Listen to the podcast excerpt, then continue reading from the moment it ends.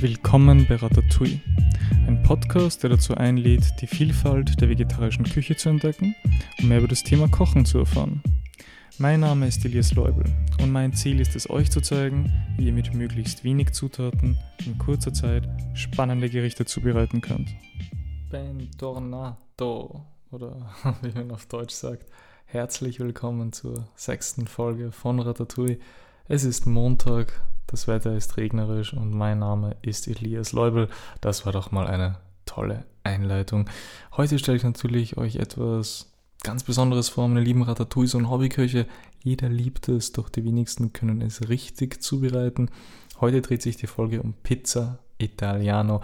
Ihr werdet nicht nur erfahren, wer und wie die Pizza erfunden worden ist, sondern auch, wie sich das Gericht vom Süden Europas aus verbreitet hat. Und natürlich wie immer spannende Tipps und Tricks, wie euch eine Pizza gelingen kann. Meine Lieben, nichtsdestotrotz werde ich auch hier wieder etwas in die Geschichte ausschweifen, denn wie man sich vorstellen kann, die Geschichte der Pizza, ja, da ranken sich viele äh, Gerüchte und Mythen um das italienische Gericht und ist es eigentlich ein italienisches Gericht? Um diese Frage natürlich beantworten zu können, müssen wir erstmal mit den Unwahrheiten aufräumen.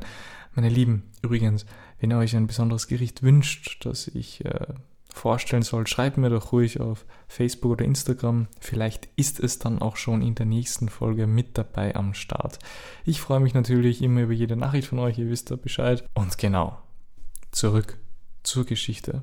Woher kommt denn die Pizza?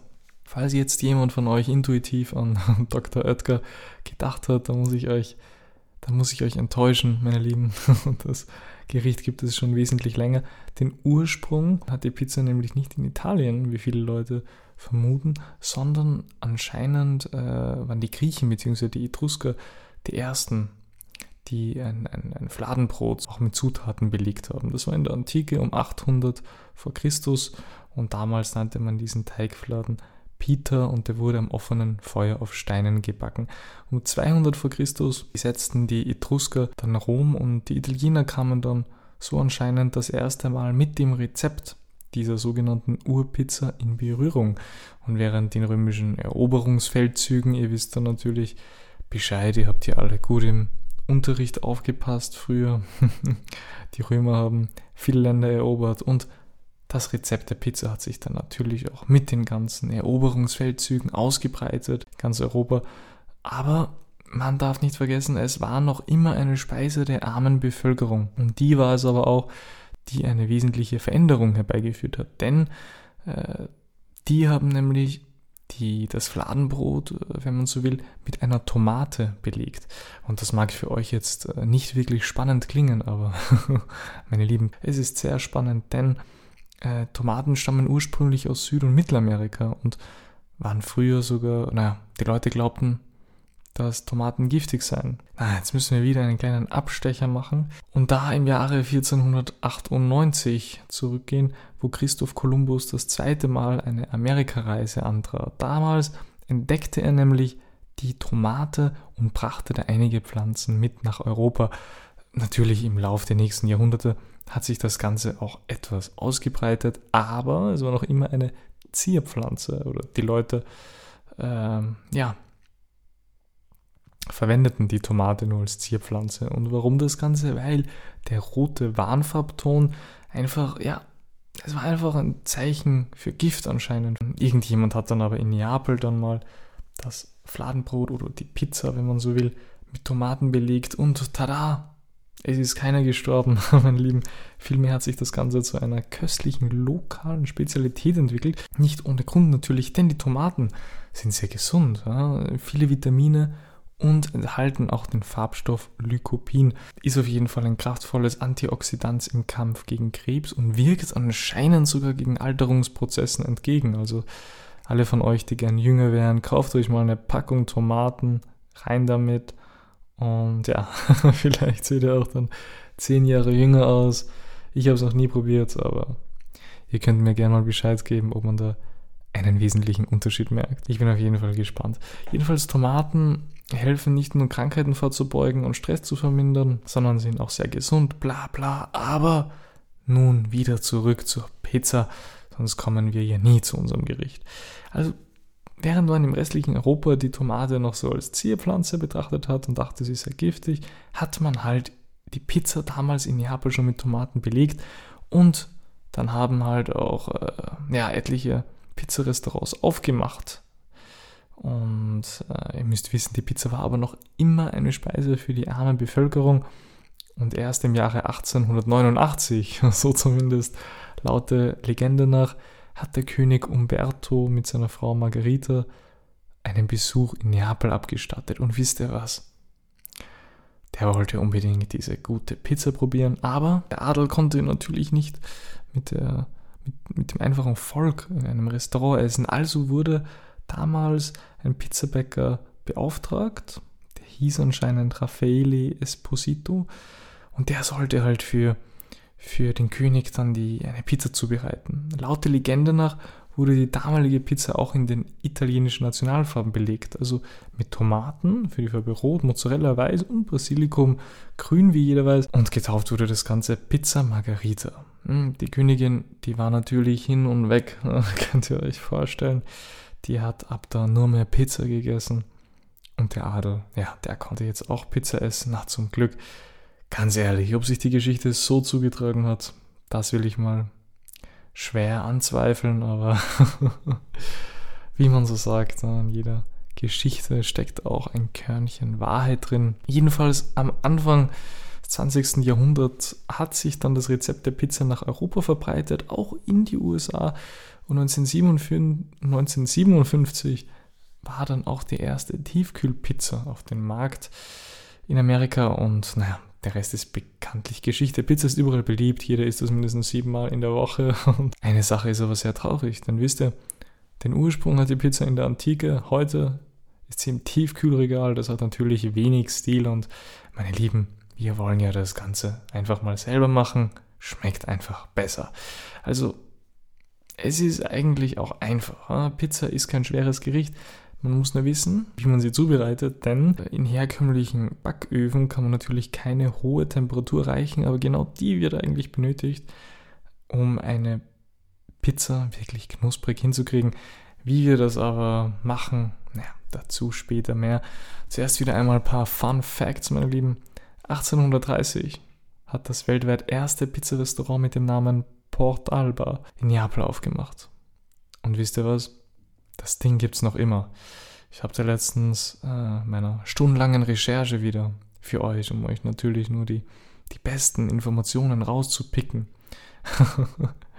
mal auf TripAdvisor nachgeschaut. Und das Restaurant hat aber leider nur 3,5 von 5 Sternen. Also, es gibt es halt noch immer. Das ist die gute Nachricht. Die schlechte Nachricht, die Pizza ist dort anscheinend nicht wirklich schmackhaft. Also entweder war die erste Pizza einfach schlecht oder, naja, es ist vielleicht in den letzten Jahrzehnten heruntergekommen, wie auch immer, geht einfach in ein Touri-Lokal, wenn ihr in Neapel seid, da ist die Pizza mit Sicherheit um einiges besser.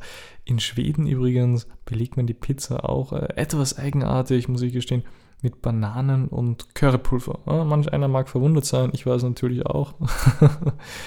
Aber vielleicht schmeckt es ja gut, wer weiß. Ne? Die Schweden machen ihr eigenes Ding da oben im Norden.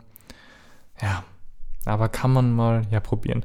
Nun, zu den Zutaten. Für vier Personen brauchen wir 900 Gramm Weizenmehl. Das ist wichtig, dass es einen hohen Eiweißgehalt hat, denn nur dadurch wird der Teig auch leicht fluffig. Ja, so ungefähr 12 Gramm äh, sollte da auf der Verpackung oben stehen, 11, 12 Gramm. Achtet da etwas darauf. Und Büffelmozzarella natürlich auch wichtig. Warum Büffelmozzarella? Weil der hat einen hohen Fettgehalt und geschmacklich ist das dann einfach etwas Besonderes. Aber sonst geht natürlich normaler Mozzarella auch. Genau, Hefe darf nicht fehlen, ein halber Würfel Hefe. Und genau, Tomatenpassato, Belag eurer Wahl. Also ihr könnt ja alles raufpacken, was ihr wollt auf eurer Pizza. Äh, Champignons, Artischocken, Spinat, Mais, Zwiebel, Ziegenkäse. Meine Lieben, die, die Liste ist sehr lang. Äh, ich werde jetzt nicht eine halbe Stunde euch alles aufzählen, was man raufgeben kann. Aber ich habe da großes Vertrauen in euch. Ihr seid ja alle kreativ und könnt es sicher auch genau super hinkriegen. Zu Hause habt ihr wahrscheinlich alle Salz, Zucker, Olivenöl und Wasser. Und dann kann es auch schon losgehen. zur Lagerung. Wir müssen nichts lagern. Also heute, heute mal eine kleine Ausnahme. Es ist alles sehr einfach. Äh, ja, den Germ natürlich in den Kühlschrank. Äh, das wisst ihr sicher. Und genau, dann können wir auch schon beginnen. Ich kann es euch wirklich nicht einfacher machen. Die Zubereitung von Pizza ist echt easy, meine Lieben. Ihr müsst einfach nur auf gewisse Sachen achten, denn damit die Pizza einfach perfetto wird, äh, Signori, Signori, aber damit die Pizza perfekt wird, müssen wir einfach mal den Teig hinkriegen. Und da ist es wichtig, die Hefe mal im warmen Wasser zu verrühren. Gebt da eine Prise Zucker dazu, damit wird das Ganze nicht süßer, nein, aber ja, die Hefe geht da einfach besser im Wasser auf. Und nun einfach die restlichen Zutaten in die Küchenmaschine schmeißen. Also die Hefe-Wassermischung, Mehl, Salz, Einfach alles verrühren, 10 Minuten. Ihr müsst es nicht mit der Hand machen. Ah, genau, das Olivenöl, nicht vergessen, das kommt da auch mit rein.